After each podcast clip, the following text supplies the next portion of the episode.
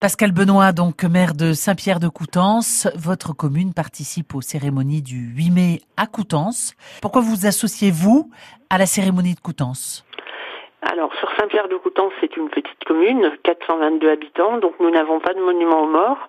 Donc, traditionnellement, la municipalité de Coutances nous invite à participer à la cérémonie patriotique de commémoration de la victoire de 1945.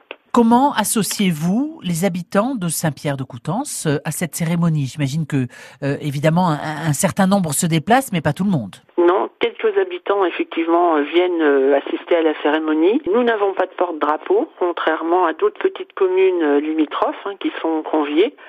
Euh, et puis ce rassemblement, il y a, il y Madame la sous-préfète. Hein. Il y a les anciens combattants, des porte-drapeaux, des fanfares, mais voilà.